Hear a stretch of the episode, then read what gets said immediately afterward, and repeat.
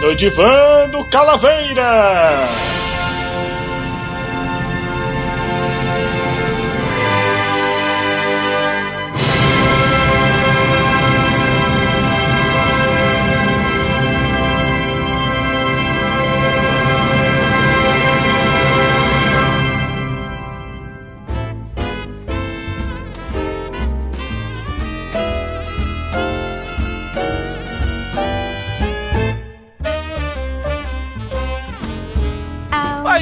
Internet! Voltamos com mais um Divã do Calaveira, né, Mel? É, finalmente. Por que, que tua voz tá mais fã que o de costume? Sempre foi. Ela tá mais fã e mais esganiçada. Acho que tá piorando com os anos. Tá piorando com, a- com as crises de sinusite, né? Pois é, eu passo entupida 300 dias por ano, acho que deu, deu O problema. ar tem que achar um lugar pra onde sair, né? Pois é, sai pelo nariz. Pior sair pelo outro lugar, né? É, mas aí você não falaria. Ou menos não a língua dos homens. Olha só, crianças, nós voltamos com mais um programa. E estamos aqui com mais dois convidados de, ele- de ele- excelentíssima, excelentíssimas pessoas. Eu não sei fazer esse tipo de coisa, esse tipo de É só falar de assim, ovo. de garbo e elegância. Não, isso aí quem fala é o Léo Lopes, a gente não pode usar, porque ele se apropria. Ah, é, ele, ele patenteou. É, ele se patenteou Frase. tudo. Eu Estou aqui com pessoas maravilhosas. Eles têm um ofício um tanto quanto diferente, né, Mel? Pelo menos assim, muita gente não considera ainda como ofício, a menos que você esteja na Globo. Isso, e Né? ganhando no mínimo Milhões, né? cinco dígitos. Não, sim, é cinco?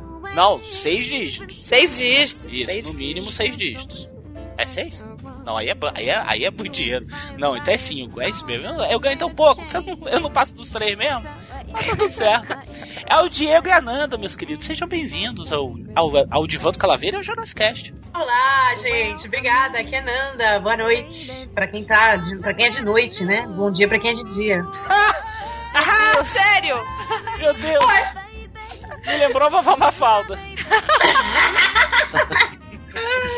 E aí galera, meu nome é Diego e muito obrigado pelo convite. Tamo aí. É nós, né? É nóis, que heróis. É, pelo sotaque você já sabe de onde eles dois vieram, né? Opa! Imagina. Meu, somos de São Paulo, meu. de São Paulo também, meu. Opa, amém. E Zona Norte ainda, hein? Pra piorar. É verdade. Gente, Vila só- Maria. só um exala Vila Maria aqui nesse, nesse chat. Só, só um Da segundo elite, que eu fui, da elite. Só um segundo que eu fui invadido por uma coisinha de dois anos aqui. Rapidinho, deixa eu entregar ela de novo pra mãe. Já volto.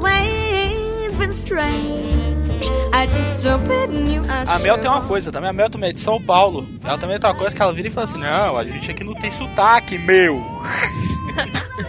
É você que tem sotaque, a gente não é, tem. eu tenho. Ô, eu tenho sotaque demais. Tem Demais. sotaque de Demais. Brasília aí. Olha só, internet, hoje nós vamos falar sobre o que, Mel? Hoje a gente vai falar de artes cênicas, de como é viver de atuação, de teatro, de artes no Brasil, de cantar, representar, tentar montar uma peça independente, como é que é, como não é, como é se formar em artes cênicas, se é necessário, se não é necessário, se tem panelinha, se não tem panelinha, tudo isso a gente vai explorar agora. Uau! Nossa, Você viu? Eu tô ficando boa nisso! e eu nem escrevi.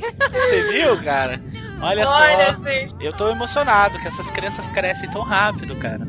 É, ainda ontem. Ainda me, ainda me lembro daquele bicho de goiaba que a próxima primeira vez que participou aqui ficava gaguejando. É isso aí, como o Mel falou, não tem mais nada a acrescentar, vamos ao programa.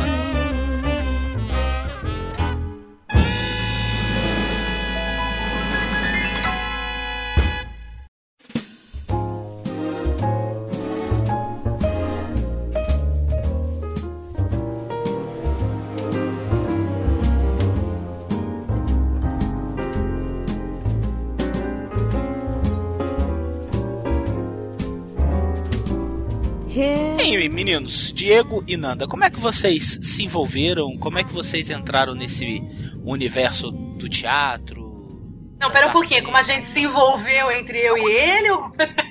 É, ficou meio estranho, cara. Parece perguntinhas do Pera um TV pouquinho. Fama, né? Caraca, É, pera um pouquinho. Faz a pergunta direito pra dois atores.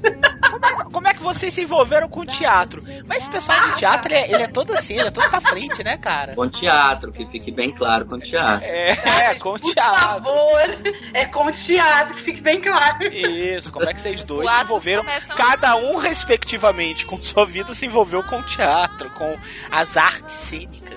Eu sempre falei que eu, eu acho que eu não comecei achando, sabendo que era uma profissão. Porque desde muito adolescente, desde muito criança já, vamos dizer assim, porque eu ainda tinha. eu- a partir do momento que eu me lembro que eu escolhi essa profissão, não como profissão, mas porque eu achava incrível, eu tinha 10 anos de idade. Então eu acho que ainda era uma, uma criança, não era nem adolescente ainda. É, e eu lembro que eu comecei porque eu, eu era fãzíssima, número um da Angélica. Eu não posso negar Não, não, esse não, meu. não, não, não, velho. Você não vai. Você não vai terminar esta pergunta dizendo que a Angélica. A Angélica, que a profissão dela é ser socialite. Te, Inspirou. te inspirou a ser. a- Não, não me diz uma coisa dessa, Nanda. Cara, vai dizer. Eu tenho, que, eu tenho que contar a verdade. Eu era uma criança, pô, eu era uma criança, eu achava o máximo. E, e aí eu, eu, eu não sabia direito que, que, que, que, que era ser atriz, que era ser cantora, qual era a diferença. Eu, só, eu queria ser artista. Esse era o nome que eu reconhecia como criança. E aí, conforme eu fui eh, crescendo, fui adolescente, eu lembro que eh, em todas as festas de aniversário, dos meus 10, 11 anos até pelo menos os meus 15, eh, juntava amigas, irmã, enfim, e a gente montava uma apresentação. Então eu fazia um programa lá, Angélica, enfim, etc. E aí eu comecei a desenvolver isso. Então toda festa de aniversário, os meus convidados eram obrigados, eles ou não, a me assistir lá dublando Angélica, Xuxa, Mara Maravilha, por aí. Que eu sou da década de 80, né, gente?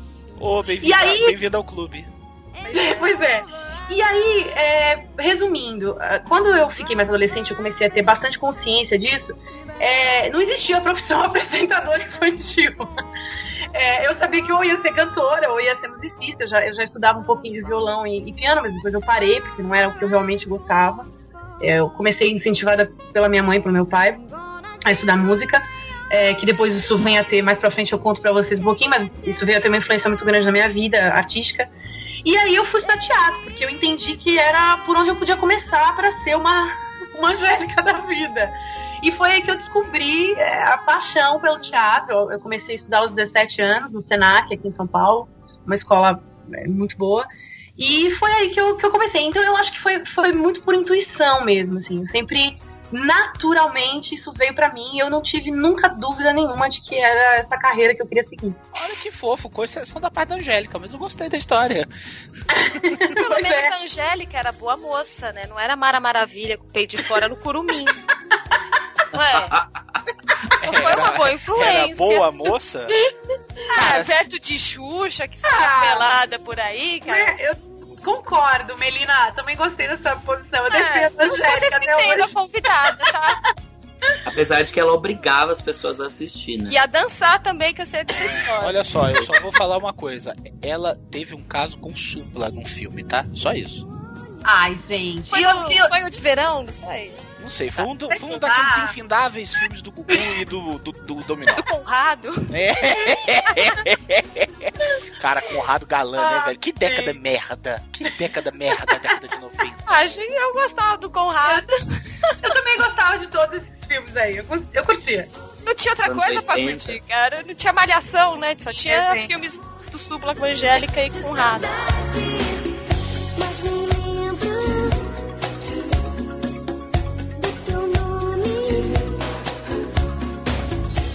Você, meu caro Diego, como é que você começou nessa área? Bom, como a Nanda falou, é, é Ah, também difícil com a gente começar.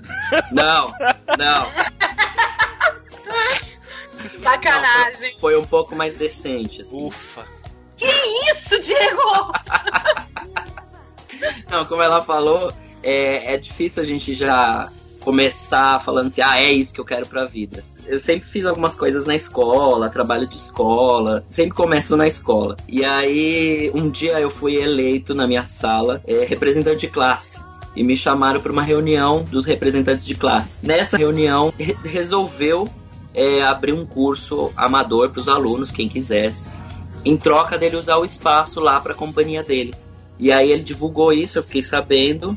E a gente começou a fazer. Ele fez uns testes e logo de cara eu fui chamado assim para é, é, o nome do espetáculo era um infantil, o Rei Arthur. E aí eu fui chamado para ser o Rei Arthur e eu já fiquei assim, meu Deus, o que, que é isso? O que, que será? O que, que não será? Foi bem interessante. Mas aí a partir daí, é, esse processo, que é o processo de teatro é bem. Uma coisa leva a outra, né? E é muito gostoso participar. E aí eu decidi que era isso que eu queria fazer. Mas sempre tem uns uns perrengues no meio que a gente vai falar por aí. Ah, então que bom que você começou assim de uma forma mais despretensiosa e acabou gostando, né, Diego? Sim. E assim, eu acho que seria legal a gente começar a falar do, do início, como é que vocês começaram a, a querer, assim, os primeiros trabalhos profissionais mesmo de vocês, as piores dificuldades, assim, as, aquelas roubadas, sabe? Fala, puta, por onde que eu vou? Quando você fala assim, quero fazer teatro, para onde que eu vou?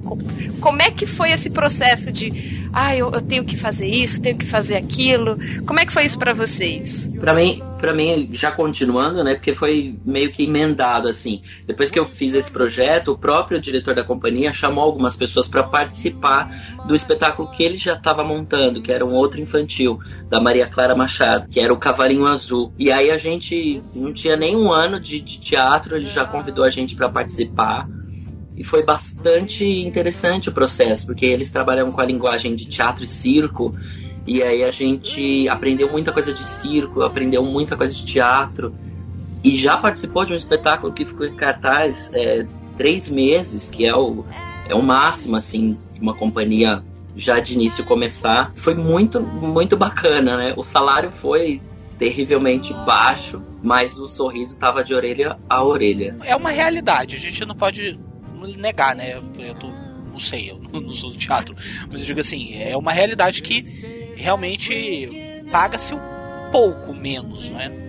Mas não, não, só no teatro, né? Outras profissões também. Todo mundo começa estagiando ganhando pouco, né? Aquela Sim, mas nessa, nesse caso eu nem esperava ganhar, né? Porque. Ah, então já veio lucro. É. Já, já veio. Por isso que eu tava sorrindo.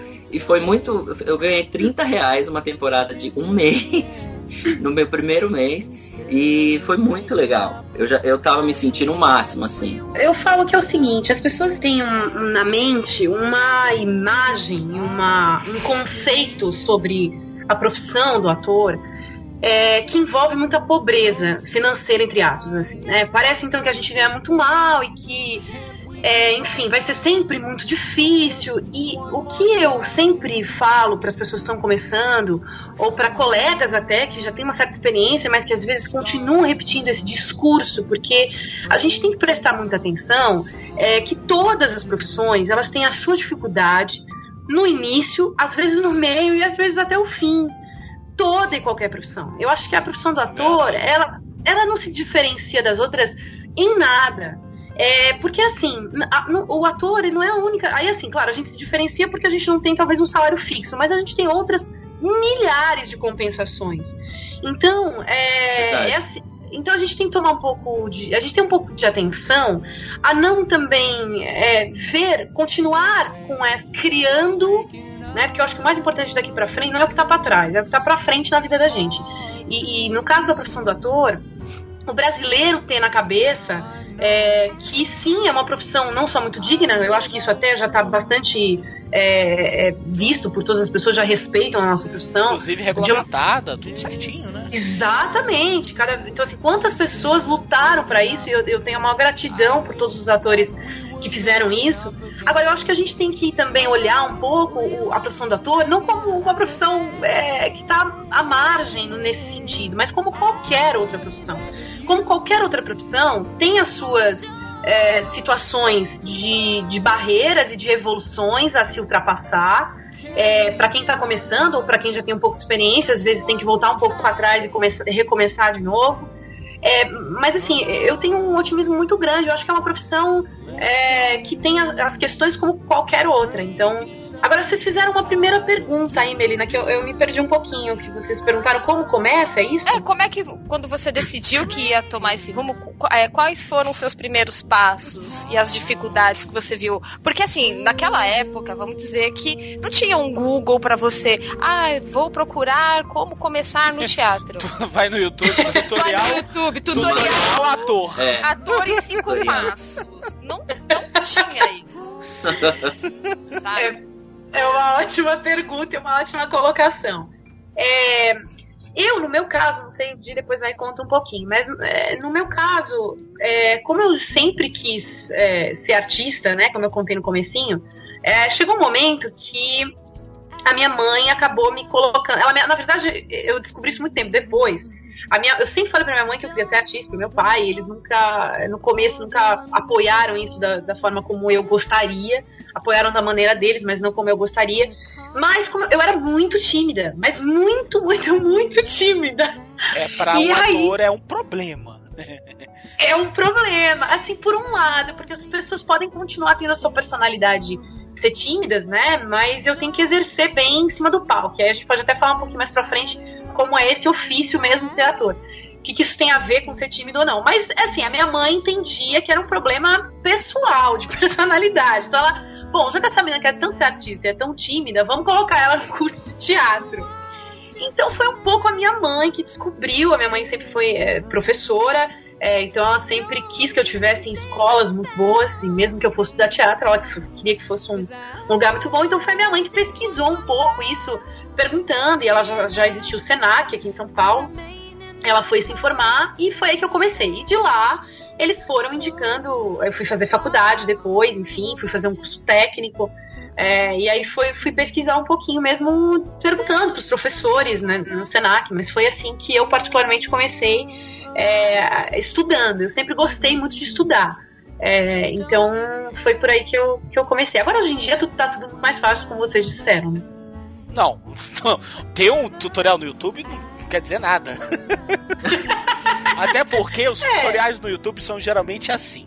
Você vai lá, sei lá, quer aprender a mexer no Skype. Tutorial Skype. Aí, geralmente, o- 99% dos tutoriais, quem faz pra esse tipo de coisa, são crianças ou pré-adolescentes de 9 a 12 anos. Aí fala assim: Oi galera, eu tô pra ensinar como é que faz essa escola. Eu quero falar pra vocês que eu, eu, eu faço essa escola. Cara, aí você vai um estado de Assim nervo. É, é, vai dando. Aquilo, você vai entrando no estado de nervo que eu, eu já cheguei a desligar o computador. Não, mas se tivesse um de ator, pelo menos articulado ia ser. E bem projetado. Olha, duvido, cara. Se faz tutorial no YouTube. Então? É. Eu vou é desse jeito, cara. É a internet. É uma merda. Maldita inclusão digital.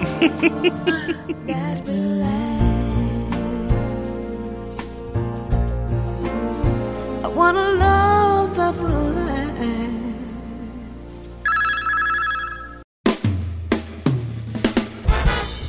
Ah, internet, tô aqui pra falar das canecas Jurassic Cast. A caneca mágica do Rock, a Thundercats, a DeLorean da Belina. Tudo, tudo lá na TheMagicBox.com.br. Entra logo, senão eu vou jogar laranja na tua casa. Meet me midnight. That's when things get nice.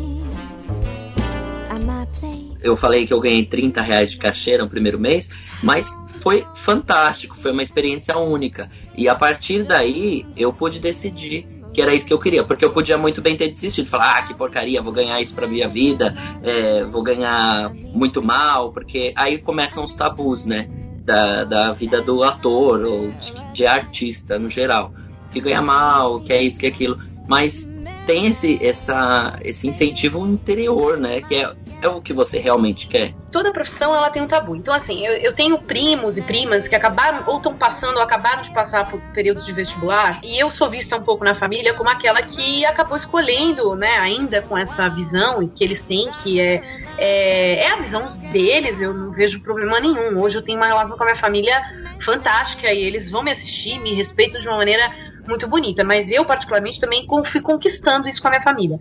Agora, ainda assim, eu sou vista como aquela que acabou Acho- quebrando. É, Diferente. a diferente, que quebrou padrões, enfim. É, e que não de forma pejorativa, mas de forma positiva, mas que as pessoas às vezes olham e falam, nossa, como você conseguiu? É, então, quando a gente é, pensa aí sobre essa questão dos tabus, às vezes você até é, vivencia isso dentro da sua própria família, a gente tem que lembrar que se eu falo, como eu disse, eu tenho primos que estão, primas e primos que passaram por essa fase vestibular, E eles às vezes vinham conversar comigo porque me viam um pouco dessa forma. E eu sempre fui aquela que disse: você tem que fazer algo não pelo dinheiro, porque o dinheiro, ele é uma consequência, como tudo na vida. Como tudo. Essa é a minha visão de. Aí já entra um pouco na minha filosofia de vida. Mas que não tem como eu separar é, da minha profissão, porque a minha profissão também é. tá, tá ligada a, a, a como eu penso, como eu vejo. Então eu sempre falei, é, não escolha. Porque assim, se você escolhe ser médico, aí as pessoas começam a falar assim, ó, oh, mas você não vai ter vida, hein? Ó, oh, mas vai estudar muito, hein? Ó, oh, mas. Então assim, parece que, no fundo, qualquer profissão que você escolher, de uma certa forma, ah, você é advogada. Ih, mas você vai ter. E se você tiver que defender um, um cara que matou 10, 100 pessoas? Como é que você vai fazer? Então, assim, é, de novo eu volto nesse assunto, mas é porque é, é muito importante frisar que não importa quanto dinheiro você vai ganhar ao longo da vida, porque é uma consequência, sim, na minha opinião, é uma consequência do seu, do, do seu profissionalismo e é uma consequência principalmente é, das suas posturas de vida. O dinheiro ele não está só ligado à profissão, para mim. O dinheiro ele tá, ele tá muito ligado a você doa dinheiro. O que você faz para para plantar primeiro para isso voltar para você? Eu gosto muito dessa filosofia. Então eu comecei a perceber que o dinheiro, ele às vezes você ganha muito, às vezes você ganha pouco, e às vezes você ganha muito e é muito infeliz e gasta tudo em remédios. Então, só para dar um exemplo aqui, eu acho muito relativo, eu acho muito arriscado você escolher uma profissão pela questão financeira. É que também verdade... tem aquela questão, a questão financeira, só que o que que é, até onde é, é ganhar dinheiro para você? De repente ganhar dinheiro para mim é mil reais, só que para você mil reais você gasta no churrasco, para você ganhar Perfeito. dinheiro é 50 mil para cima. Então assim, Perfeito. até onde, que limite que é esse ganhar dinheiro? Tá, ganhar dinheiro, quanto dinheiro que você de quanto que a gente está falando. É muito pejorativo você falar isso. Ah, eu trabalho por dinheiro. Tá, eu também trabalho por dinheiro. Eu não saio de casa para gastar dinheiro. Desculpa, eu tenho um emprego, eu tenho um salário, porque eu preciso. Se eu claro. vivesse de luz, eu não ia nem sair de casa. Ia ficar claro. dormindo o dia inteiro. Então tem essa, ah, eu quero um trabalho que me dê dinheiro. Tá, Exato. beleza quanto dinheiro você quer, até onde você está disposto a fazer algo que você não gosta só pelo dinheiro, ou até onde você está disposto a fazer algo que você gosta não ganhando dinheiro, sabe? Eu acho que seria. Não, adianta a gente falar assim, limitar isso, porque é muito pejorativo, né? É, e outra coisa, assim, é, é, perfeita a sua colocação, eu acho, Melina, mas assim, tem um outro lado ainda que complementa isso, que é, é quando, eu não estou aqui dizendo que os atores eles não têm que ganhar bem ou que qualquer outra profissão que seja. A gente ah, trabalha muito pelo contrário, é óbvio que a gente trabalha para ganhar dinheiro. eu não vou levanto pra fazer um espetáculo e. É, pra não ganhar nada, né? Assim. Pra não ganhar nada, a não ser que eu faça isso como um hobby. Aí tudo bem, é outra, a gente tá falando de outra coisa. Mas estou falando como profissão, obviamente, que a gente vai ganhar dinheiro e quer ganhar muito bem. Agora, é isso, assim, tem que tomar. Eu acho que a gente tem que, principalmente para quem estiver ouvindo a gente, que vai escolher uma carreira, seja lá qual for, é, escolha pelo seu coração, porque a felicidade faz você conseguir qualquer coisa. Você tá em paz, tá feliz e gostar do que você faz, faz você acordar todo dia de manhã para ir atrás do que você precisa e para ganhar dinheiro, obviamente. Né? Então acho que é, é importante pensar nisso quando você vai pensar em ser ator, né? O que eu já tive de, de paciente, eu já tive uns 20 pacientes que trabalhavam no Senado Federal. Cara, qualquer Zé Bunda dentro do Senado Federal, o salário mínimo é 15 mil reais. O que é bom. O cara que o sujeito que serve café, quando você vai ligar na TV Senado, aparece geralmente aquela pessoa, aquele senhor, que são funcionários antigos, que vão entregar cafezinho. Aquela pessoa ali tá ganhando 17 mil reais. E cara, aí esses pacientes que eu tinha era analista, assistente legislativo, era só de 30, 35 mil reais para cima de salário. Eles não suportavam o que eles faziam, tanto que se afundaram nas drogas e acabaram numa clínica de reabilitação. Sim, tem vários exemplos assim. É, é, uma, uma professora minha disse tinha uma aluna que era muito. Ela adorava fazer teatro, ela é excelente atriz. Mas o inconsciente dela dizia que ela precisava ganhar dinheiro. Então ela abandonou a carreira de atriz para ser gerente de um super banco, do Citibank. Hoje ela é gerente do Citibank, ganha 20 mil reais e faz cinco sessões de terapia por semana. Sim. Então, assim, depende do que você realmente depende quer. Depende da, da, sua necessidade também, porque tudo bem, você correr um sonho é difícil, só que beleza, se você tem uma família ou alguém que, que consiga segurar as pontas, principalmente no começo, beleza, mas tem muita gente que até tá ouvindo a gente que, ah, eu queria viver de podcast, eu queria viver de, de atuação, só que, sei lá, a mãe é alcoólatra, não tem pai, tem oito irmãos pequenos em casa que não, não, consegue sair, tem que trabalhar de, em três empregos, e aí fica deixando o sonho meio que de lado, assim. E eu, eu, eu penso também né, nessa, nesse tipo de gente, assim, nesse tipo de situação. Sim, é o que eu tava falando, a questão da necessidade, né? A gente É. vive num país. A gente vive num país em que a necessidade se faz muito mais presente do que o sonho, do que a vontade de querer ser aquilo que você quer ser. Seja balonista, seja, seja sei lá, adestrador de cães, seja o que for. Mas a gente tem uma necessidade. O brasileiro, ele trabalha cinco meses para pagar imposto. Entendeu? Só cinco meses para pagar imposto, brasileiro médio. Então daí você já tira a questão da necessidade.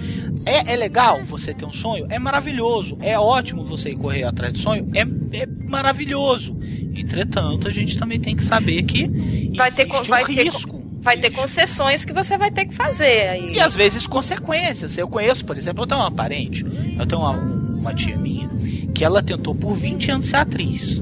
Eu não sei o que aconteceu. Eu acho que é por causa do, da personalidade dela, que ela é uma das pessoas mais assim, difíceis pra se lidar, entendeu?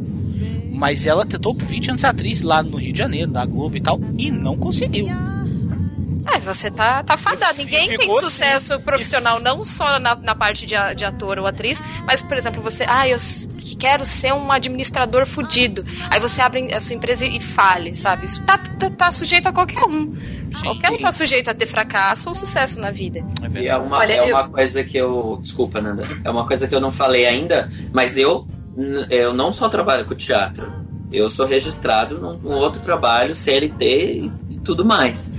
Né? E eu já larguei duas vezes o teatro para fazer trabalhos fixos, registrado e tudo. E não vi nenhum problema em voltar depois, em me atualizar ou me manter sempre atualizado, porque eu sabia que era realmente, eu sei o que é realmente que eu quero fazer, que é isso.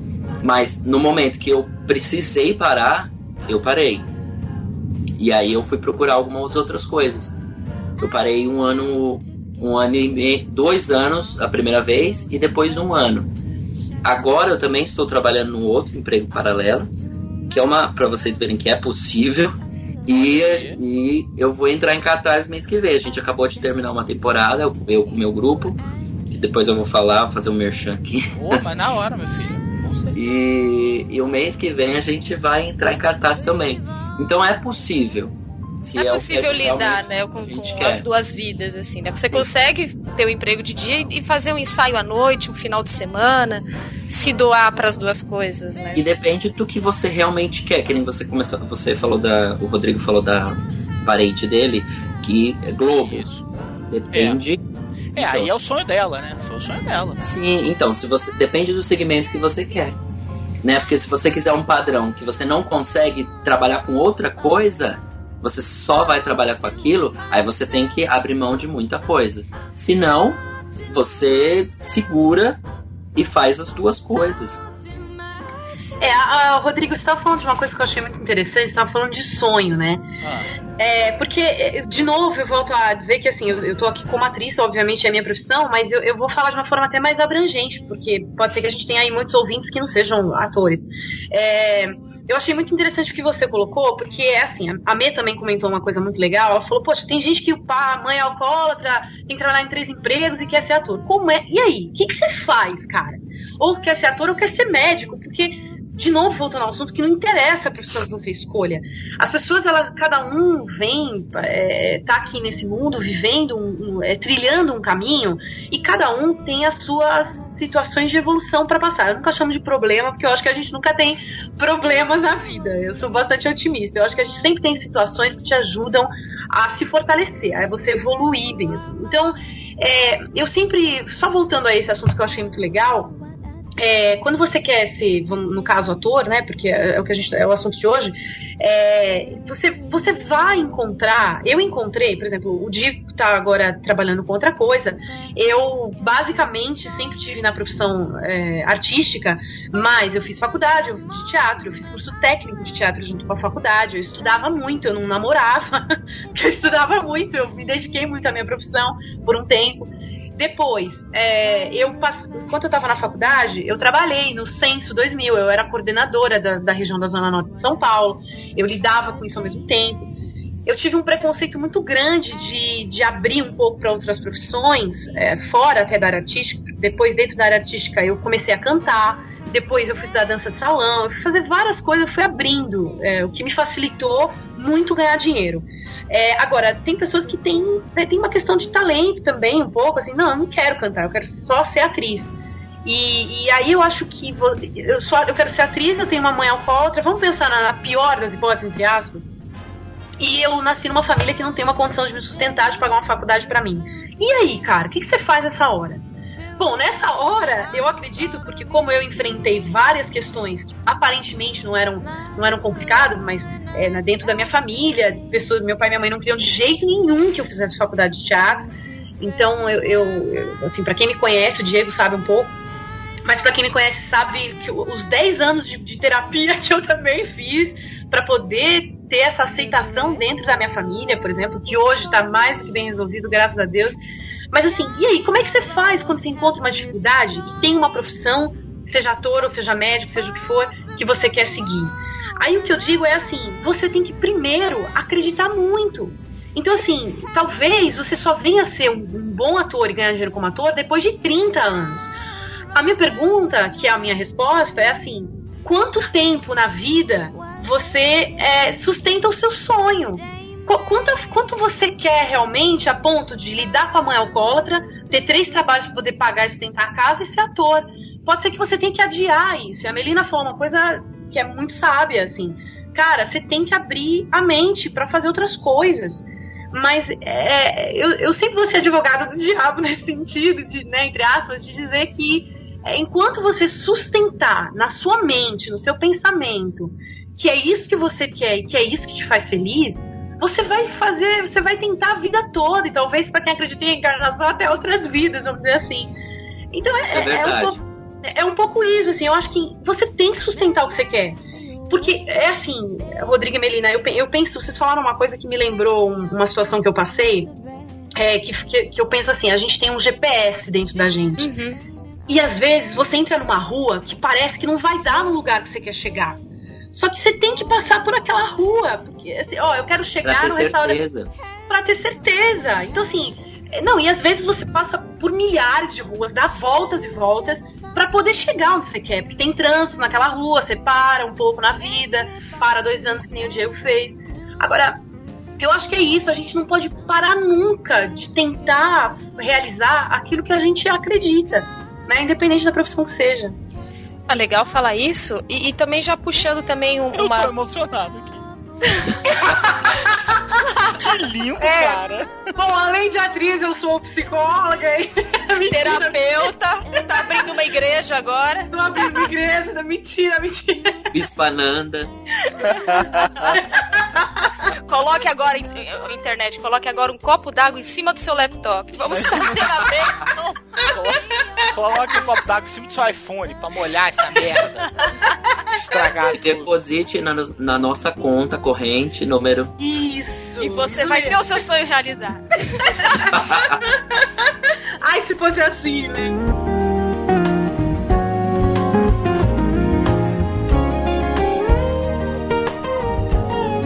Legal também. Uma curiosidade que eu acho que, que todo mundo tem, porque ninguém começa, assim, tirando o Diego que já começou estrelando uma peça, pelo menos assim, alguns atores que eu cheguei a, a- a conviver, né, a, a pesquisar quando eu, eu quis fazer essa pauta de teatro, muitos começaram fazendo figuração.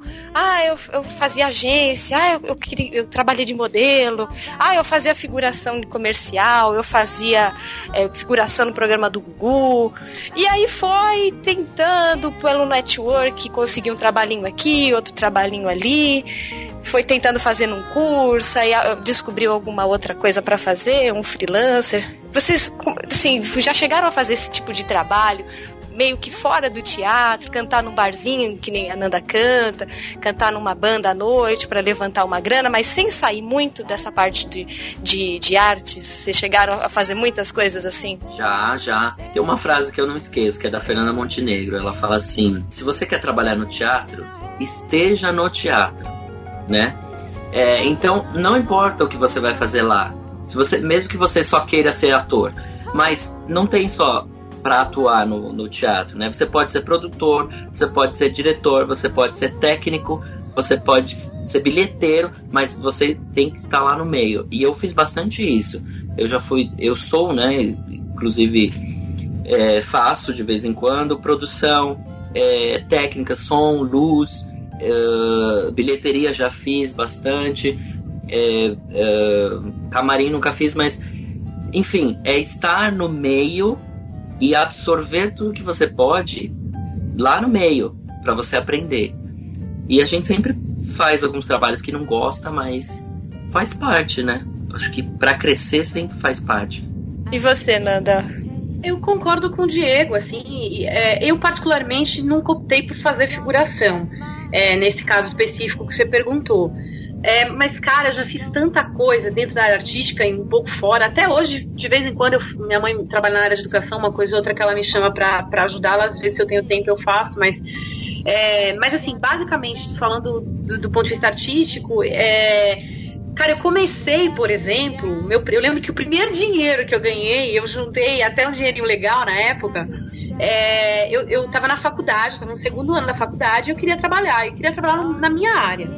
E aí, é, tinha muita gente que fazia trabalhos de espetáculo infantil é, em festas de aniversário. Ah, você, por exemplo, ia de princesa e fazia alguma, uma Não, apresentação. Eu sempre fui um pouco estrela. Então, Ai, que frescura, meu Deus. Eu não vou vestida, tá, de Cinderela pra festinha infantil. eu não vou fazer animação, mãe. Não pago micos. Não pago micos, mãe, nem pra ganhar dinheiro. Ah, Mas não é mico, não. Tem muita gente, né, que, que, que, né, faz curso de teatro e no fim de semana Não, vai Vai encarar fazer É, vai virar bolo. cabeção. É, vai ser Não. Pikachu. Não, não, de forma alguma. É que assim, eu, eu optei por, por fazer um outro tipo de trabalho, mas eu acho que é, é muito válido. Eu cheguei a fazer acho que umas duas vezes, tipo, coisas de pintura em mãos das crianças e saíam monstros horríveis. Ela deformava as crianças na festa. Aí eu falei, acho que é melhor eu não fazer isso. Acho melhor ser atriz mesmo. Então aí eu, eu consegui encontrar um grupo que, que vendia muito bem na época. É, eu não tenho mais contato com eles hoje, mas foi assim que eu comecei. E eles faziam a, Branca, a história da, da Branca de Neve. É, só que eu não fazia Branca de Neve, porque eu nunca. Eu, gostava, eu sempre gostei mais de fazer as, as vilãs da história, depois é que eu passei a fazer Branca de Neve. Mas foi assim que eu comecei. Então eu ia nas festas e fazia o espetáculo. A gente, era um espetáculo de teatro mesmo, super bacana, que montava um cenário na festa, mais, as pessoas, as crianças assistiam. Então, assim, é, eu, eu sempre procurei trabalhar na minha área, mesmo que fosse com eventos ou com qualquer coisa que fosse dentro da área, né? Depois eu comecei a cantar, enfim, aí fui pra dança de salão também, que foi onde eu, eu e o Diego nos conhecemos, né, Di? Sim, Então, então aí a gente, eu fui abrindo um pouco mais Profissionalmente. profissionalmente. Nos conhecemos profissionalmente, vamos frisar. É, então, assim, agora eu conheço muita gente que, que faz curação e que faz eventos e que faz. é, E eu, e eu acho, assim, gente, sempre tudo é válido. Desde que você esteja. É, como eu falei, você pode entrar numa rua, você fala, meu, o que, que eu tô fazendo aqui? Eu quero chegar ali na direita, tô indo pra esquerda. Mas é tudo é. Todos os caminhos, como o Diego disse, acho que são válidos para você crescer na profissão. Dignamente, né? Você, Claro. você sempre procurou fazer coisas legais que gostava, mas teve alguns que você se viu obrigada a fazer, ou por uma questão contratual, questão de dinheiro, ou, questão, ah, eu tenho que ir, porque se eu não for eu vou me queimar com fulano. Que, que a gente sabe que tem uma panelinha, né? Meio que nesse meio. O que, que vocês acham disso? Existe Eu uma falo- panelinha no meio artístico, assim? Nada. Olha, eu acho Existe. É, eu acho que existe, mas É, eu acho que existe em tudo. Na escola existe panelinha, existe em tudo. É, Eu não penso muito nisso. Assim, Rodrigo, sinceramente, eu não fico pensando se existe panel- panelinha ou não.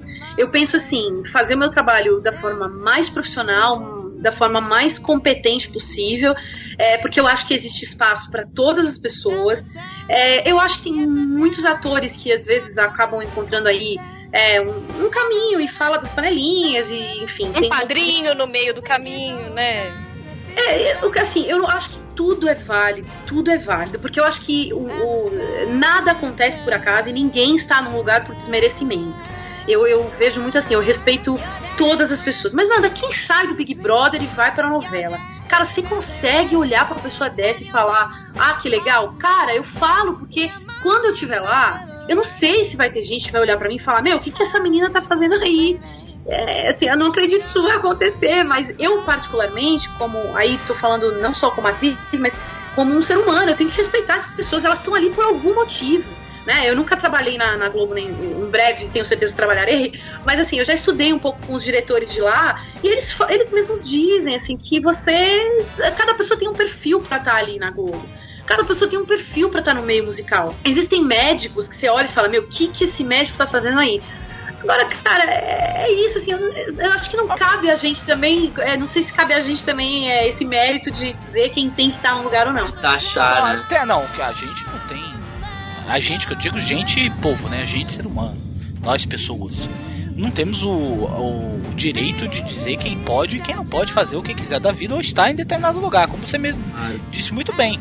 Mérito de quem esteja onde está. Seja pelo que for, né? Sorte ou talento. Entretanto, entretanto, venhamos e convenhamos, eu acho, pelo menos pessoalmente, eu, Rodrigo, acho que é uma puta falta de sacanagem, ia dizer a outra lá. Eu acho que é uma puta falta de sacanagem você, por exemplo, é, dar oportunidades para pessoas que não querem, não tem a menor competência, não tem o menor Só talento. talento, nem, nem carisma, que às vezes Carisma zero. talento. Que o Schwarzenegger não tem talento, mas ele tem o carisma. Cara, aí é que tá. Pois é, o Stallone e o Schwarzenegger, eles são os dois Ele não tem piores. Eles não são tinha nada, Mas- cara. Eles são Mas eu acho que tem uma coisa que é a, o relacionamento, né? O bom relacionamento com as pessoas. Isso abre muitas portas também. Não, tudo bem, mas que seja, né? Mas aí já é, já é a questão do caminho a ser trilhado, a questão do network, que a gente sabe que é muitíssimo importante. É tão importante, Sim. muito Claro. mais importante, inclusive, que talento. Muitíssimo Claro. mais. Entendeu? Você é uma pessoa articulada, uma pessoa é, é, Bem simpática, relacionada. bem relacionada. Cara, é, é 90% de onde você quer chegar. 10% é talento. O que o, É, na agora verdade, vou- o talento vai te, vai te deixar, vai te, te manter, onde você, quer. né? pode chegar, agora manter. Exatamente. Agora sim, eu, eu entendo, eu entendo o perfeito que a Nanda falou. E assim, eu estou. Eu, eu tô achando muito fofo aqui, cara. Você é muito otimista. E eu tô achando isso muito legal. Eu tô falando sério, eu não tô de sacanagem, eu tô achando isso muito legal, porque hoje em dia, né, a gente. A maioria das pessoas estão vivendo num, num processo negativo muito intenso. É. E aí, N explicações, não vamos entrar nesse, nesse assunto. Vai. Mas você é muito otimista e eu tô achando muito legal. Mas assim, a gente também tem que entender que, pô, é uma puta falta de sacanagem, cara. Entendeu? Exemplo, você pegar um Big Brother, você pegar um imbecil Não, a pega, pega a. Geise Arruda, cara. Geise Arruda, o que, que é Geise Arruda? Ela, ela andou pel- de vestido curto numa faculdade e, tipo, ai, famosa ainda não sei o quê. Pois é, não, que. mas ela tenta, né? Ela, velho. ela, não, ela se esgueira, ela, ela Ah. namora com tiririca, ela tenta de alguma forma, mas ela é tão medíocre Mas que que ela não é consegue ficar. tiririca, velho? Nenhum, cara. Mas é o que tá, cara. Mas, aí é que tá os 10% que vai te manter lá. A Geisa Arruda não sabe fazer nada. Ela só sabe criar escândalo e se envolver com escândalo. Ela, o escândalo vem, ela aparece três dias numa, na- no site do Ego, depois ela entra no limbo de novo. Entendeu? Mas eu tô falando, eu dar um exemplo, por exemplo, de uma Sabrina Sato, que é uma pessoa que, que era um- uma pessoa do povo, foi pro estrelato do nada e tá conseguindo se manter lá através da bunda dela, na minha opinião. Porque, cara, eu, eu, eu, eu acho, a Sabe, eu não tenho nada contra ela, muito pelo contrário, não conheço, eu tô falando dela, eu tô falando isso artisticamente. Eu acho, Artisticamente, eu acho, a Sabrina, eu acho a Sabrina Sato uma imbecil. É uma pessoa que não sabe fazer nada. Onde ela se mete, ela não sabe fazer nada. Só que ela é uma pessoa extremamente carismática. Então, ainda Na carisma. juventude dela tinha um corpo, cara, que você Ainda não é, via. cara. Não, não Ainda é porra nenhuma. A mulher tá parecendo um Conan da vida. Mas não, não, não, não Ela só a bunda redonda, Mel, vamos lá. Mas assim, e tá lá, entendeu? Se manteve. Então assim, é saca... eu acho uma puta sacanagem. Você tá uma pessoa que tá lá se vestindo de Pikachu sábado e domingo, entendeu? Tá lá, se, tá, tá, tá aguentando o moleque pentelho pra fazer pintura na cara, pra conseguir um troco, pra conseguir isso pra estudar, porque é o que a Nanda falou, o, o que a Nanda e o Diego estão falando, cara, você estuda pra cacete pra E ser nunca ator. acaba, né? Não é simplesmente quero ser ator, onde eu vou estrear, não, cara. É estrear, é assim, é muito estudo, isso eu já tinha ouvido falar também pela questão da minha tia. Estuda demais, cara, demais, demais, demais mesmo. E aí a agora eu pessoa não vê a oportunidade surgir, porra, isso aí é foda. Mas, Rodrigo, você sabe que eu tenho observado, até eu sou uma atriz que eu, eu, dentre outras coisas, eu pretendo, eu gosto muito da, da, da área da televisão, do cinema, é, e eu venho há um tempo me dedicando a, a estudar televisão e cinema, enfim, para que em breve eu, eu esteja. Agora, e por isso eu venho observando muito, e eu acho que acontecendo, tá, a gente tá numa onda muito bonita e muito importante que a gente também tem que observar, ainda que ela seja é, menor do que o que a gente está acostumado a ver, ela ainda é menor, mas ela já está acontecendo, é da gente ter, em primeiro lugar, atores de teatro na televisão. Então você tem Matheus Solano, você tem Wagner Moura, você tem um- uma renca de gente aí, nova, muito talentosa, muito comprometida, com uma base muito grande. É, Letícia Sabatella, que já é mais das antigas, mas pessoas de teatro, pessoas que são. é, que vem, que tem uma base. Um de estudo, ator. não só, só sorte na vida, né? De É, fazer um BBB. Não, Agora, a gente- bonita. Claro, agora a gente tem que entender que a televisão ela é, um- é uma linguagem que ela exige um pouco carinha bonita e o cara que tem um perfil só de galã, que às vezes não é um grande ator, mas que é um galã. E precisa do galã, é isso que eu falo. Mas não vamos entrar nesse mérito de novo, que, que, que foi um pouco o que eu falei. Eu acho que a gente tem, primeiro, uma leva de atores é, muito bons entrando na televisão. Em segundo lugar, as, as redes, né, a Record, enfim, abriu agora, agora não, já tem um bom tempo que vem abrindo para novelas e minisséries bem bacanas. É, é, então eu acho que é, também se abriu mais espaço na televisão para os atores. Em terceiro lugar, a gente começa a observar as novelas da Globo, de meio ano para cá, um ano para cá, você tem muitos atores novos, caras novas em todas as novelas. Então, assim, é, eles estão procurando, eles estão mudando coisas dentro da televisão. É, eu acredito muito nisso, porque, principalmente porque eu tô vendo isso acontecer. É, então, de novo, ainda é uma onda talvez muito fraquinha, perto né, da tempestade que a gente tem talvez de outras coisas, mas é, eu acho que eu, eu sou mesmo uma pessoa muito otimista, então, e eu gosto de observar, eu olho muito para ver realmente o que está acontecendo. E eu acho que existe uma modificação, vem vindo aí uma modificação em todos esses nesses pontos que eu disse, que eu acho muito importante da gente é, salientar também.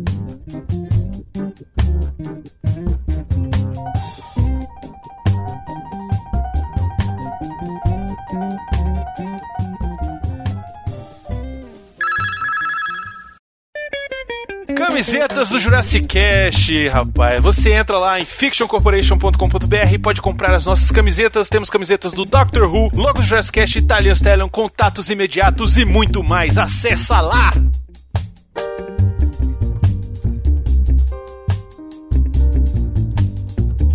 Eu fiz um curso com um dos diretores gerais da Globo agora recentemente, inclusive é, quem já, já tem alguma formação como ator e quiser fazer, é uma pessoa que eu recomendo muitíssimo. É, não sei se vocês vão falar sobre isso, mas existe também um, um outro tabu, assim, é, de que ah, às vezes você cai numa agência que é uma furada, o cara só quer levar teu dinheiro, é, que cursos valem a pena, né? Enfim.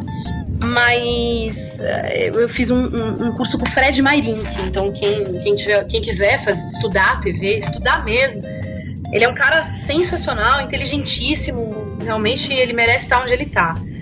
e ele falou uma coisa muito importante, assim, ele fala muito que a gente tem que estudar e que tem que continuar acreditando é, e que, principalmente, ele me marcou muito, o Diego comentou, eu lembrei. Ele falou, observem nas novelas quem é o ator que você que faz diferença você ter assistido o capítulo naquele dia. É, E mirem, e mirem nesse ator. Ele falou bem assim, eu achei isso fantástico. Porque ele não tá desmerecendo os outros, ele só tá dizendo, olha, se você for se inspirar na televisão, olhe pros atores que realmente você olha e fala, meu, hoje valeu assistir a novela por causa desse ator.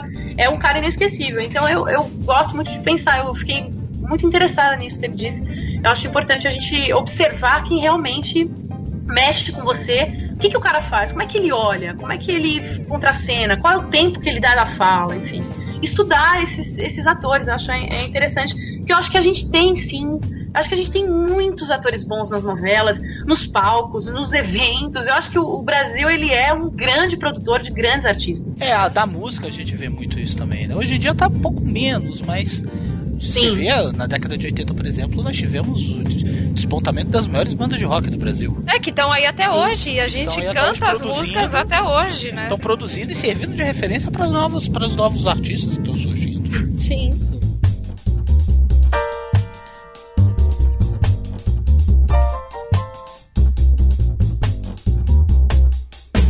Só agora mudando um pouquinho de assunto, eu acho legal a gente entrar na parte da experiência de vocês, contar os trabalhos, acho que os mais marcantes, mas acho que seria legal a gente começar assim com os piores. Pô, fui aquele dia, tomei um bolo, fui naquele dia o carro quebrou, já saí de caminhão pelo Brasil. Que? Sabe? Não, eu- Caminhão- Sair de caminhão. Caraca, menina! Tu tá achando que você é o quê? Do site em banco, cara? Não, cara, eu acho legal. trabalhei com um grupo que chamava Caminhão de Histórias e o palco era o caminhão. Então, cara, eu acho que seria legal a gente É verdade, explorar os né? trabalhos que vocês fizeram, principalmente os mais marcantes, no sentido de, puta, cara, nunca vou esquecer. Pode ter sido horrível, mas aquele que marcou. aque- ah, Sabe aquela história que você conta no- nos aniversários, na festinha, no barzinho, que todo mundo ri? Vocês têm alguma dessas épicas pra contar? Cara, olha, eu não tenho assim uma, uma coisa tão engraçada, mas assim, acontecia, por exemplo, com o Caminhão de Histórias, que é um grupo muito bacana com quem eu trabalhei, é, que depois eu comecei a trabalhar muito com, com contação de história infantil, tem uns anos, e aí eu fui é, é, é, trabalhar num projeto com eles, que eu coordenava dirigia e também atuava.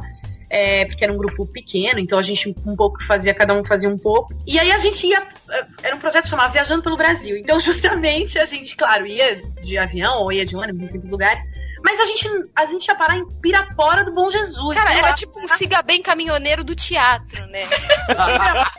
Então, assim, era um projeto que a gente foi patrocinado, era obrigado a Fora estar. do quê? Pirapora. Ah, sei lá, eu tô estudando aqui qualquer cidade. Ó, a Pirapora Não, é eu conheço, hein? Não, não, gente, desculpe o pessoal de Pirapora, mas assim. Não, querer desculpa. desmerecer a Não, não, não, não, desculpa porra nenhuma. O pessoal de Pirapora, vocês moram mal pra caralho, cara. Eu Não sei nem onde é que fica essa merda, tá? Então, desculpa. Então, assim, a gente, a gente tinha que escolher cinco, cidades, cinco estados e em uma cidade desse estado. Eu não me lembro agora de todos. É, São Paulo, Rio, Minas, enfim. E aí, esse caminhão era o palco, era um projeto muito legal. É, eles trabalham com isso até hoje, quem, quem quiser conhecer é até muito bacana. Então a gente ia de avião ou de ônibus, mas eles tinham que ir com caminhão, é, com cenário e tudo mais. E aí a gente chegava num lugar que a gente nunca sabia qual era o hotel que a gente ia ficar. Então teve um dia que a gente chegou num hotel que a gente entrou e primeiro não tinha elevador, e eu tinha malas e figurinos, mil coisas pra carregar. E eu olhei, eu olhei pra coordenadora, a coordenadora olhou pra mim, porque ela também não conhecia a cidade, foi ela que Jesus, a produção era maluca desse negócio, né? é, assim, eles eram pessoas muito bem intencionadas, pessoas muito queridas, mas que tinham pouca experiência com produção. A Então enfiaram a- otimista, né? A Nanda é muito otimista, cara. Ela, não, eu vou pegar o caminhão, sair no Brasil sem rumo, sem hotel, sem nada. Vai dar certo. Vai Mas dar- eu tava, mas eu tava ganhando muito bem, ganhei adiantado, inclusive. Cara, então vale a pena. Vamos se enfiar no busão, Ah, beleza, pirapora. Eu que escolhi os atores, então foi excelente. E aí, assim, foi muito engraçado, porque a gente chegou no hotel, meu, e não, tipo assim, a janela caindo aos pedaços. Era uma coisa horrível. Então, assim, a- a- a- Caraca, no sentido que, que da- parada depressiva, né? Não, não tem noção. Era no interior, era muito calor. Enfim, então a gente nunca sabia onde que ia parar. Isso aconteceu mais de uma vez. E foi, foi bastante engraçado. A gente se olhava e falava, meu Deus, vai sair uma barata daqui debaixo da minha cama em breve, contracenando comigo.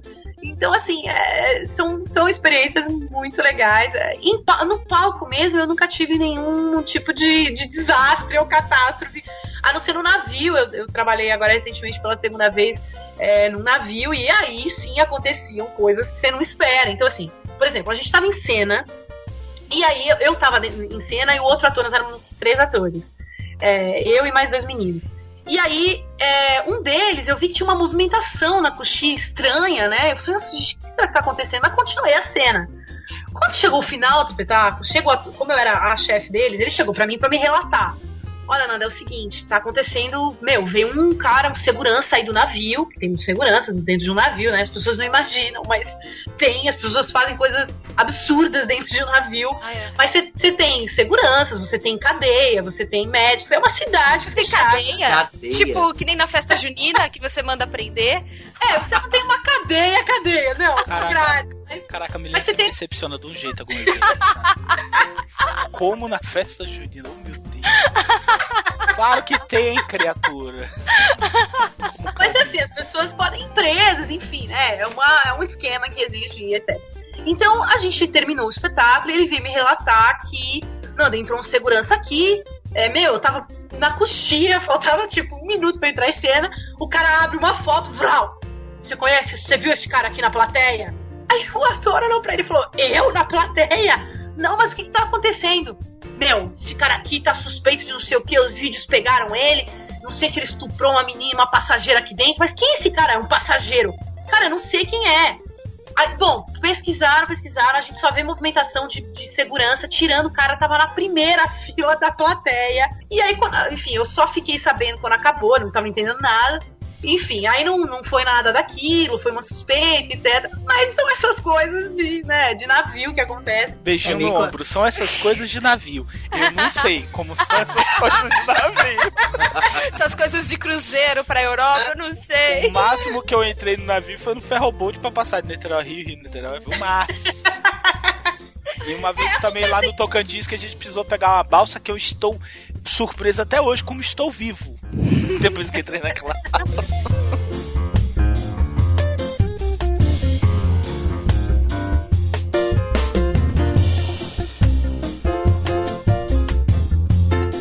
Festa infantil é sempre uma grande experiência, né? Vamos É um dizer. barato, cara. Várias Nossa, coxinhas. É, va- várias coxinhas, vários é, micos, porque você faz é o famoso cabeção, né? Você faz. Eu já fiz o Mickey, já fiz o Cebolinha, já fiz vários, vários desses. E num desses, acho que, é- acho que foi o mais mico, assim, que foi numa festa lá em Alphaville, que uma amiga minha me convidou pra fazer pra contar uma história. Era eu e mais duas atrizes, e a mãe da criança tinha escrito essa história. Que ela era a Barbie sereia e eu era o príncipe que chegava de cavalo pra Barbie Com a sereia. sereia no mar e É. o cavalo marinho. E a menina tinha dois anos e ela não entendia absolutamente nada. Mas o auge do mico era que eu chegar, eu entrava de príncipe num cavalinho de pau, No pé de Onde- pano.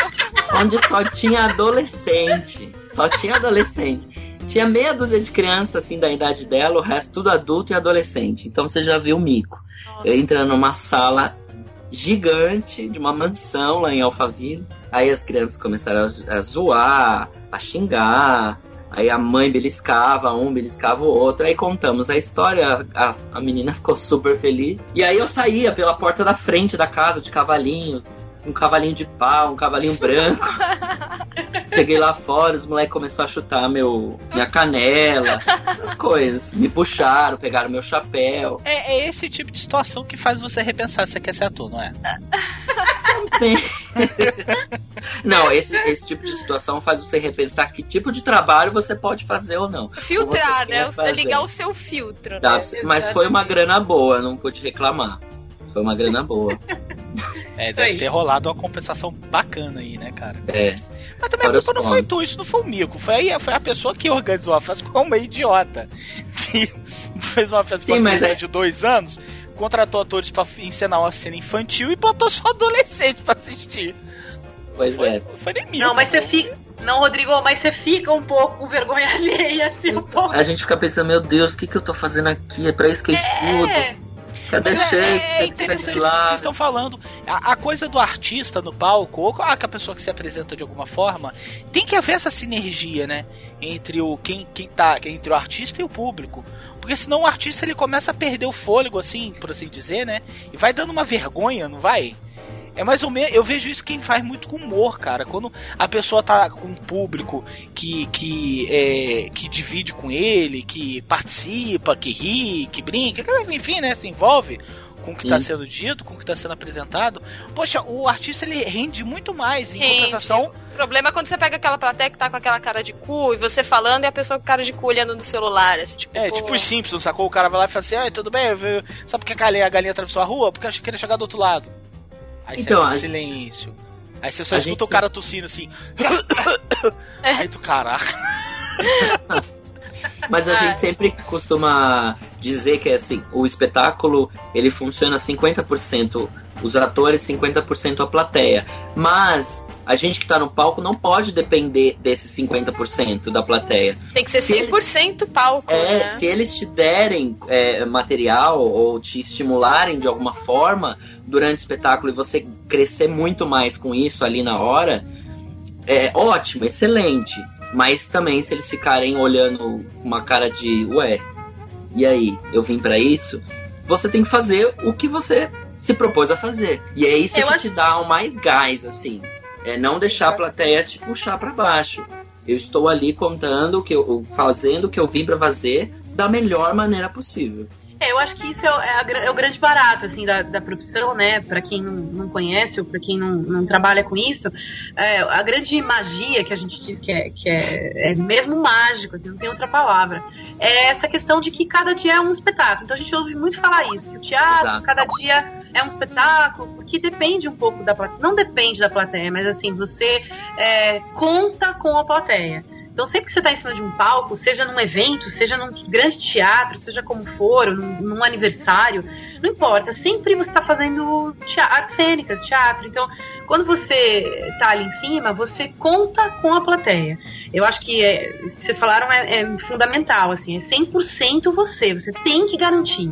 Você não pode ac- acreditar que a plateia tem que rir todas as vezes. No navio eu fazia, era uma comédia que a gente fazia, era um, show era um dos shows da noite, então, pra quem nunca foi, fez um, um cruzeiro, Rodrigo, né, assim, esclarecendo É, aqui, aqui é no máximo CVC em 12 vezes. pra quem ainda não teve essa oportunidade, ou tem vontade, enfim, você todas as noites você tem um espetáculo É só um diferente. pouquinho, Nanda. eu tô- Desculpa te interromper. Eu não sei o que a Camelina tá rindo. Ela também nunca foi. Né, Zona Leste? Eu não sei o que, que tu tá curtindo aí da minha Nem- cara. Não vou nem pra Guarulhos. Pois é. Tava O que já é uma ela. grande viagem. Tava falando com ela sobre o negócio hoje de manhã, ela virou pra mim e falou assim, meu filho, comigo no máximo é Hopi Hari. E tava chorando. que tem que pagar pra ir no Hopi Hari. Eu falei, caralho, Melina, sério, tu é muito morrinha, cara. Fala, Ai, Nanda, que desculpa. ótimo. Figuraça. Mas assim, basicamente você tem um espetáculo toda noite e a gente fazia um dos espetáculos. Era uma comédia. Você tinha duas sessões por noite. Porque é muita gente, né? Você tem duas, dois mil passageiros. Nem todos vão assistir. Mas eu tinha uma plateia, normalmente, é, de 700, 800 pessoas por, é, às vezes um pouquinho mais, por sessão. E era impressionante que no mesmo dia, é, você fazia a primeira sessão, a pessoa ria, assim, da, da cena, né, que era comédia, ria do começo ao fim. A segunda sessão, as pessoas não riam nada, mas riam em outro momento. De qualquer forma, o espetáculo, ele tinha que ser o mesmo do começo ao fim. É, o que muda é a sensação do ator quando tá lá em cima. Então o público ele te dá um pouquinho mais de gás para você fazer um pouco mais ou você manter o que é bom. Mas eu acho que isso que o Diego falou é fundamental. Assim, apesar é, do teatro ser uma troca entre público e, e- e atores e artistas, é, é fundamental que você é, se man- mantenha um, um nível bom do, do espetáculo, que as pessoas façam cara feia ou façam cara feliz. Você tá ali mostrando um trabalho, ninguém é obrigado a amar, mas é claro que a troca ela é muito gostosa, né? O espetáculo fica muito mais atraente para o ator. Mesmo porque há uma identificação do público, né? Às vezes ele se identifica numa parte, às vezes não. E, Exatamente. e com isso ele vai, ele vai jogando com você. Né? Ele vai te dando coisas ou não. É porque você não, pode, você não pode controlar isso. Aí também já é querer transformar. Exatamente. de- deixa de ser arte, né? Porque é isso. Você não pode controlar como as pessoas vão, vão reagir. Você pode. O máximo que você pode fazer é o melhor, com a sua melhor intenção, é, num espetáculo que você acredite. Por isso é importante estar em trabalhos que você acredite. Porque se Isso é você se expõe. Isso é muito importante, porque se você faz um trabalho é, é assim, nem sempre é possível, tá? Vamos, vamos dizer a verdade, é isso, Diego. Eu também já fui fazer contação de história que a, a menininha aniversariante tinha, sei lá, um ano e meio, a criança não assistiu, quem assistiu foram os pais. Aí acaba falando, meu Deus, mas o que, que eu tô fazendo aqui? Mas é isso, você tem que fazer o melhor que você pode. Agora, é muito, é muito bacana quando você tá em projetos que você acredita, porque independente da reação do- da plateia, Você, você tá curtindo, né? Você, você tá tá curtindo. né? Exatamente, você tá acreditando. E assim, a gente falou muito do teatro, de apresentações com o público ali na cara a cara, mas eu sei que a Nanda já participou, já estreou uma peça publicitária na TV. Ah, é? Me passou no cinema que eu gritei no cinema que ai meu Deus! No cinema, Passou, foi uma É peça grande, tá? Uma peça grande de uma empresa aí de automóveis grande, tá? Do lançamento de um carro. Que eu sei que eu vi essa peça. É a pobre, desculpa, Nanda. Pobre é assim. Quando tem um amigo um pouquinho mais famoso, ah, eu conheço ela! Eu conheço ela! É, pobre é uma merda. Pobre A é minha uma merda. amiga, minha amiga. É. E eu queria que você falasse um pouquinho de a diferença entre você fazer uma peça publicitária e uma peça de teatro. Ai, fala aí qual é a peça publicitária pra eu procurar aqui no YouTube, que agora eu fiquei curioso. É só digitar Nanda Ruano no YouTube aparece. Aí tem do supermercado Dia, tem do novo Ford K, tem umas duas ou três. Ixi! Ui, meu amor. tá bom, Fernanda Montenegro, peraí. Tô Não, não, não, não. Nem, nem tanto ao céu.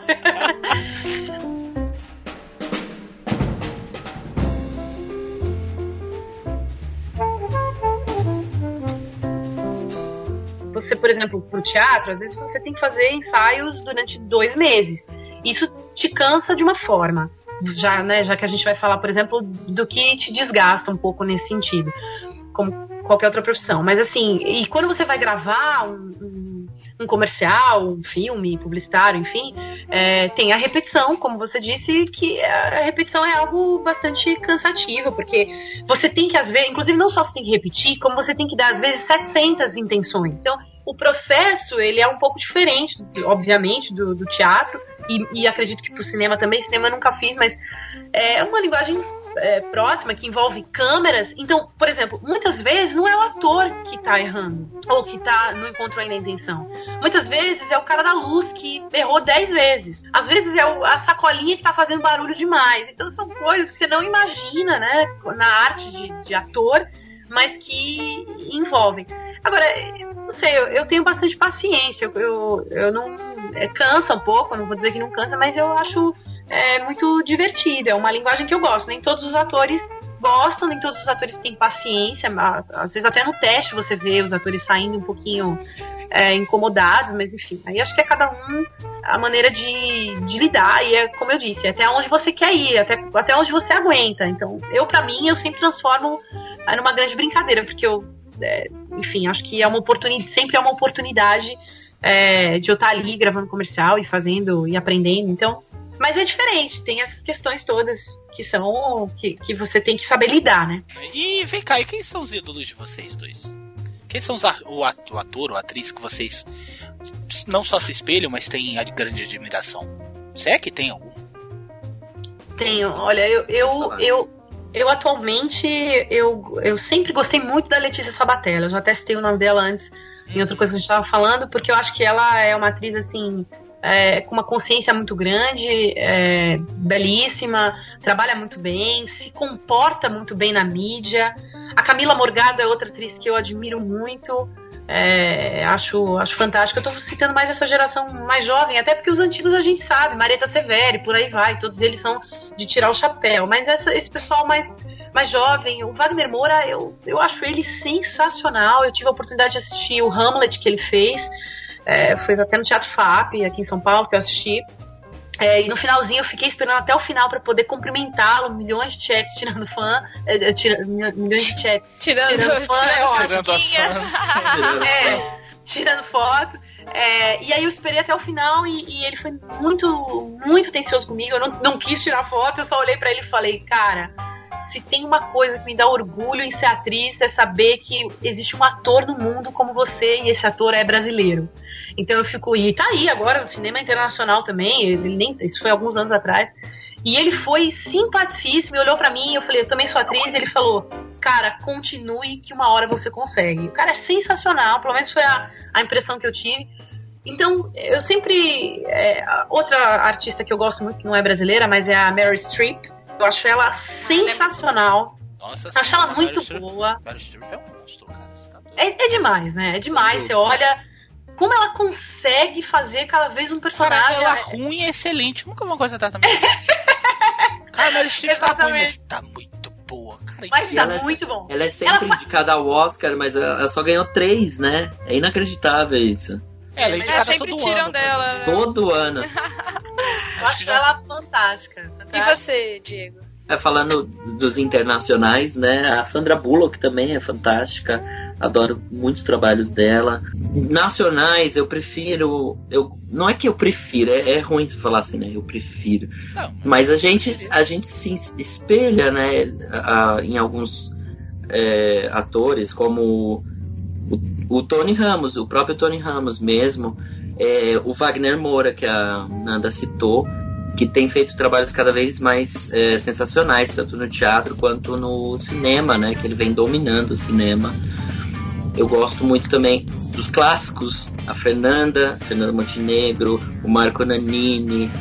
é, Agora o mais atual, que eu gosto bastante, que eu quase trabalhei com ele, quer dizer, trabalhei indiretamente, foi o Rodrigo Lombardi. Ele é excelente Ele é ator ótimo. também, Ele é excelente. Teatro, né? Também veio do É. teatro. É, ele veio de teatro. É, eu fiz uma. um- Eu, eu fiz a, a cenotécnica do espetáculo dele. Só que eu não ficava sempre lá. Era ele e o Fulvio Stefanini.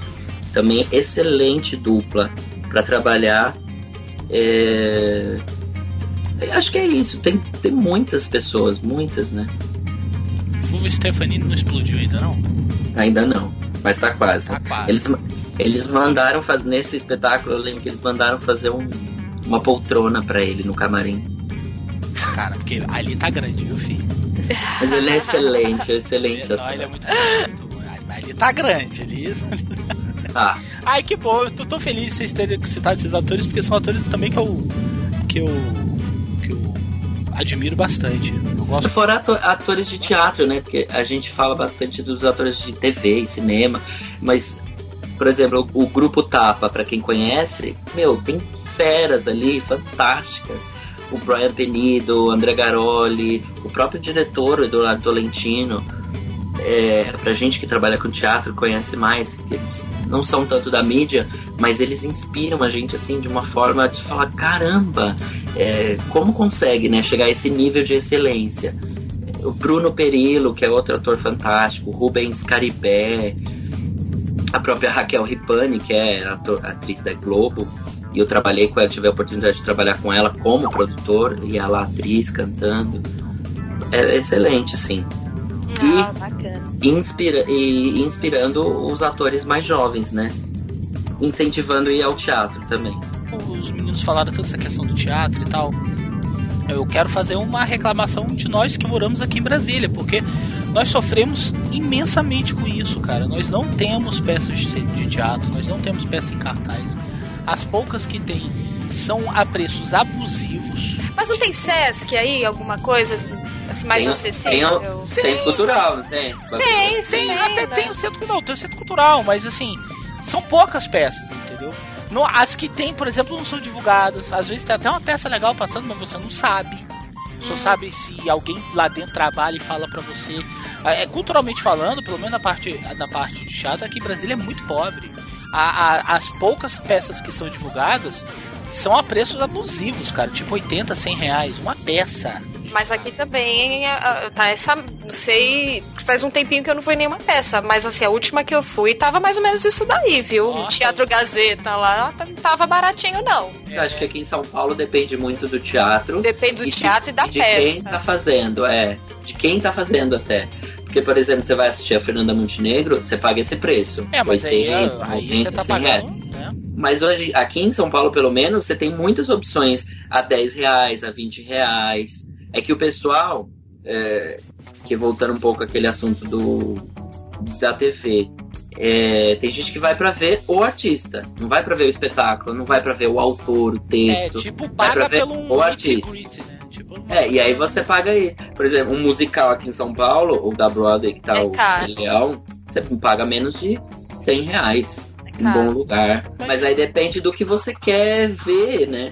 Se, você, se eu quero ver o ator da TV, aí eu vou pagar um pouquinho mais caro. pelo nome, pelo próprio teatro. Tem gente que não se apresenta em qualquer teatro. é, mas se eu estou disposto a procurar bons grupos, é, bons é, diretores, bons atores que não sejam só de TV, bons textos, o que hoje em dia está ficando cada vez mais Concordo, deix- né? deixando de lado. As pessoas preferem ver o artista da Globo, sem preconceito nenhum, mas do que assistir um, um clássico, por exemplo. Um texto ou de alguém mesmo que está começando, que é muito bom, que a crítica tem falado pouco. Não, mas eu vou falar que uma das melhores peças que eu vi na minha vida foi, é, acho que foi um quilo de alimento num teatro no centro de um grupo pequeno, era um monólogo de um homem, mais ou menos uns 30 e poucos anos, que ele fazia um monólogo de quase uma hora. E assim, eu tinha ido meio que por obrigação da faculdade, que eu tinha que apresentar alguma coisa. Eu falei assim, ah, mas não tô, não tô fodida, não tenho dinheiro para ir no teatro, vou ver. Aí comecei a puxar a lista, sabe? Ah, agenda cultural. Aí comecei a ver as peças que tinham. Assim, tava, ah, esse aqui é muito longe, esse aqui não sei o que, esse aqui não gostei do tema, esse aqui Sinal. é não sei o que. Não, não tava rendendo, né? Não, no farol que tava, tava mal, tinha quebrado. É que a gente aqui no Jurassic a gente fala camel, ela pede dinheiro no final. Que é que tem que. Não, não come mistura, É, essas coisas. exatamente. Joga um malabares no farol. também. É, cara, aí, o teatro. E aí eu tava vendo. aí eu tava vendo uma peça e falei assim, ah, monólogo. Mas só que eu gostei, assim, do, do, do- da premissa do que seria a peça. Falei, ah, Mentira, vou menina, você Não, gostou pelo sério. fato de doar um quilo de fubá. Aí você. Aí eu falei, ah, vou comprar esse quilo de alimento. E na época eu namorava o meu marido, Bruno. E eu falei, não, vamos comigo. E ele, tipo, ele já detestando, tinha preparado vários joguinhos assim no celular. Aí a gente entrou, tá, começou a peça. E aí ele começou a falar, com cinco minutos, tipo, tava assim, tinha plateia, acho que tinha 30 pessoas, era um teatro minúsculo, tamanho da sala aqui da minha casa. 30 pessoas assim, apertadas em banquinhos de plástico. E, cara, tava todo mundo, assim, de boca aberta. Não teve um pio durante o monólogo inteiro do cara. Foi sensacional. Isso faz o quê? Uns sete anos. E eu lembro disso, tipo, até hoje, assim, perfeitamente. E como a gente saiu, a gente ficou a noite inteira, a semana inteira falando. Depois eu queria indicar pros meus amigos. E, assim, tinha sumido. Era um grupo que acho que alugou o espaço para fazer um final de semana e nunca mais, sabe? Então eu acho assim, vale a pena você pegar. Ah, eu não gosto do teatro. Cara, pega uma peça, lê o, a- o- do que que fala, ou então se você gosta de algum musical, pega assim a agenda cultural de Sesc e vai, vai no susto, porque você pode ter uma surpresa muito boa que nem eu tive. Você pode chegar Também cheio de acho. preconceito e de repente sair de lá amando e voltar na outra semana e ver um grupo melhor ainda. Como também você pode ir achar uma merda, sabe? Mas assim, eu acho que você tem que sair. E muita coisa assim que eu vejo, ah, o pessoal só sai na, na virada cultural. Ah, eu vou ver uma peça na virada cultural. Gente, tem peça o ano inteiro. Por que, que tem que ir na porra da virada cultural? Pra encher. Obrigada, Melina. Não é? obrigada. Tem que prestigiar. De repente você tá. sa- Sabe? Você vai ver um teatro, um teatro, um ator, você marca aquele ator, dois, três anos, você vê ele numa novela que você gosta, fala, porra, meu, eu vi esse cara lá e gostei, fui prestigiar, dei um apoio. De repente você tá dando um apoio para um futuro grande ator aí de novela, de, de cinema, né? Eu acho que você não pode deixar esse preconceito de, ah, eu vou nesse teatrinho de merda. Você não pode pensar dessa forma, cara. Eu acho que você tem que pre- prestigiar e ter uma surpresa igual eu tive há sete anos atrás e tenho, e tenho tido até hoje. Isso ajuda a fomentar a cultura, né? Porque Sim. começa a tirar esses, esses preconceitos de ah, é pequeno, não vou, ah, é teatrinho, é isso, não vou. Ah, é monólogo, não gosto. É, isso Você nem ajuda sabe. a.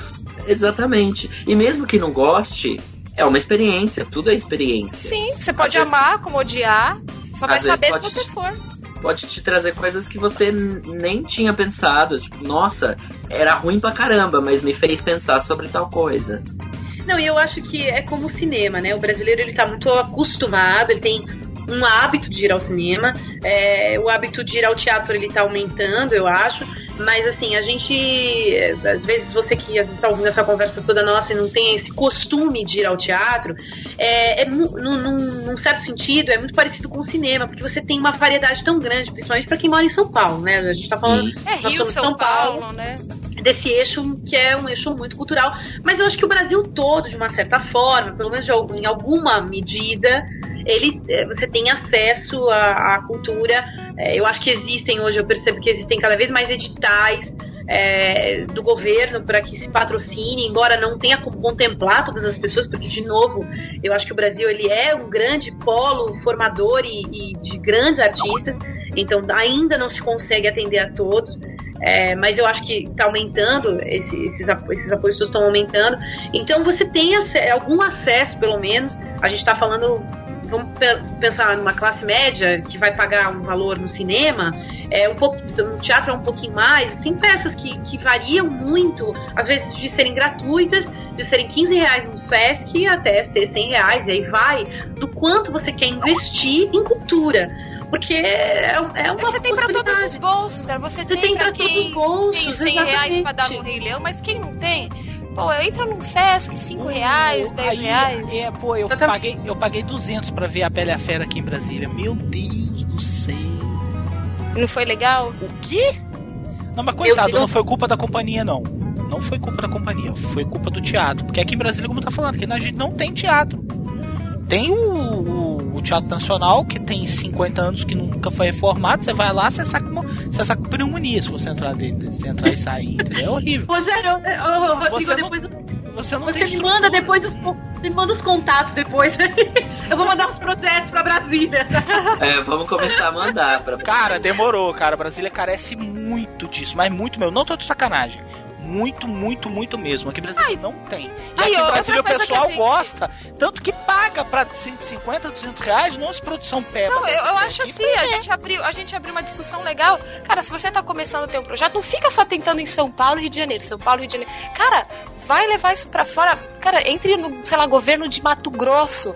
Cara, você vai ganhar o seu dinheiro, você vai levar o seu projeto pra uma área que tá carente disso e você vai ter público, cara. Olha, eu vou dar um outro exemplo. Aqui em Brasília, no Dia dos Namorados, o planetário aqui, ele fez. O planetário que é mantido pelo governo federal, é, distrital, desculpa, ele fez um, uma coisinha especial pro Dia dos Namorados. Ele só fez um.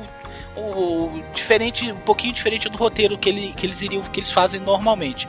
Que é bem legal o, o- o planetário daqui. Aí o que que aconteceu? Abri a bilheteria às sete e meia da manhã.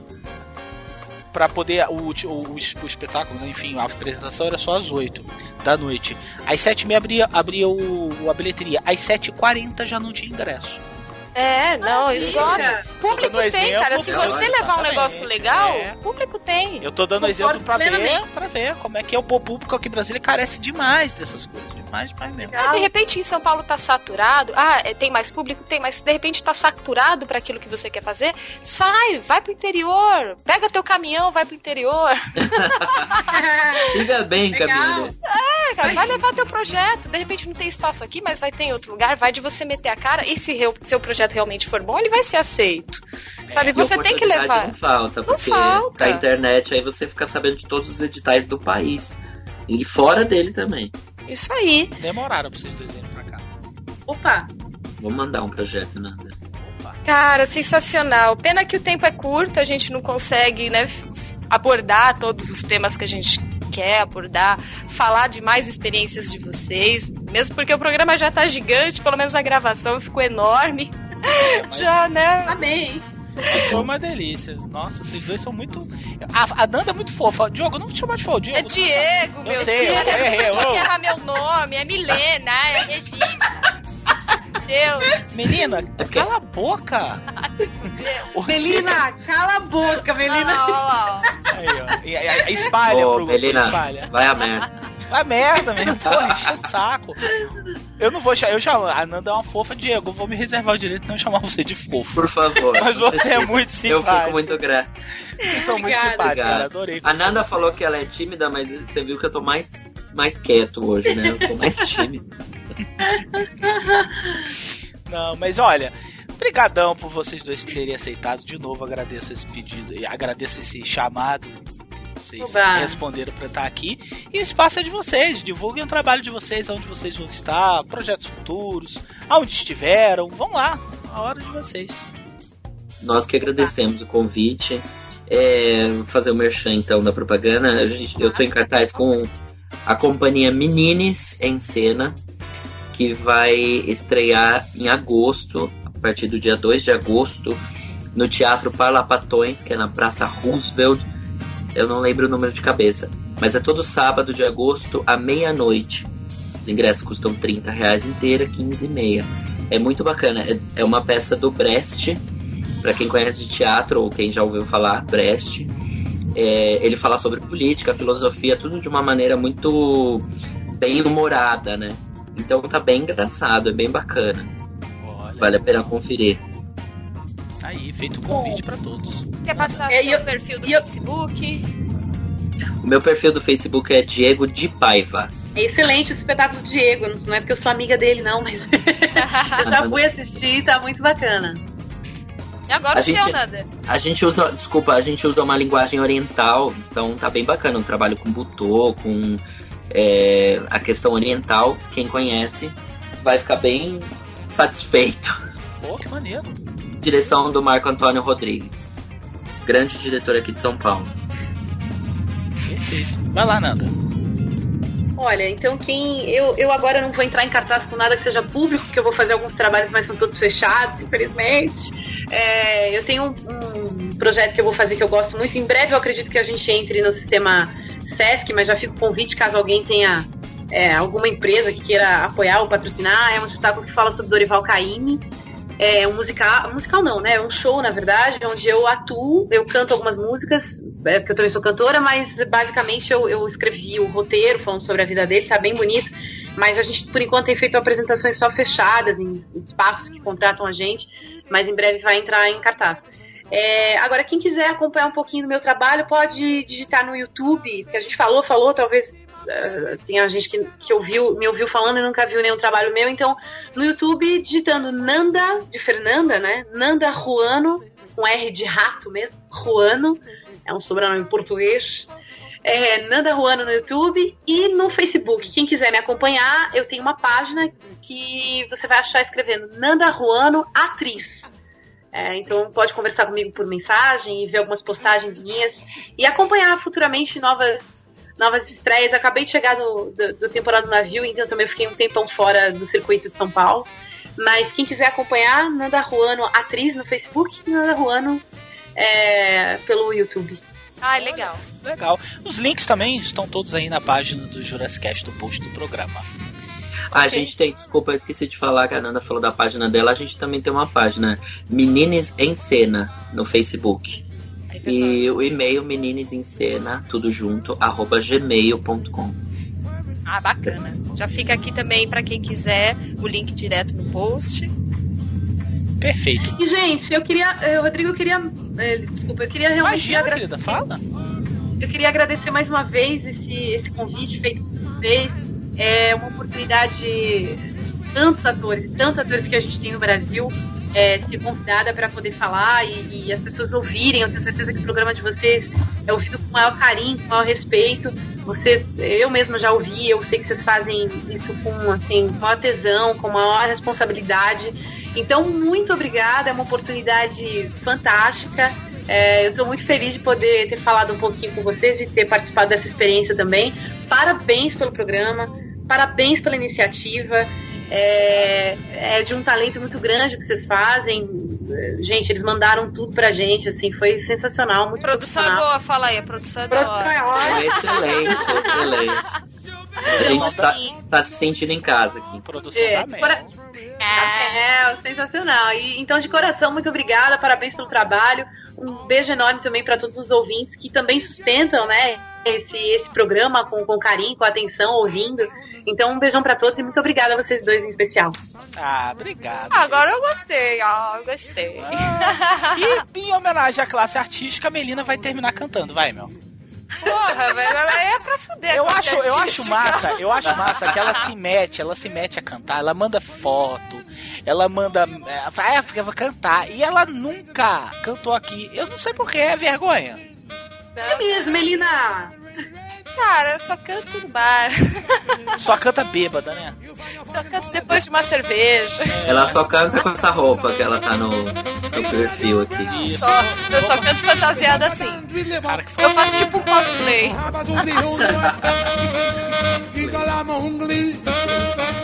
Zumbaluda.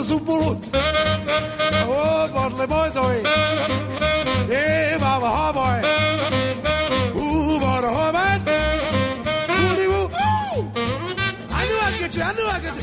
Let's go,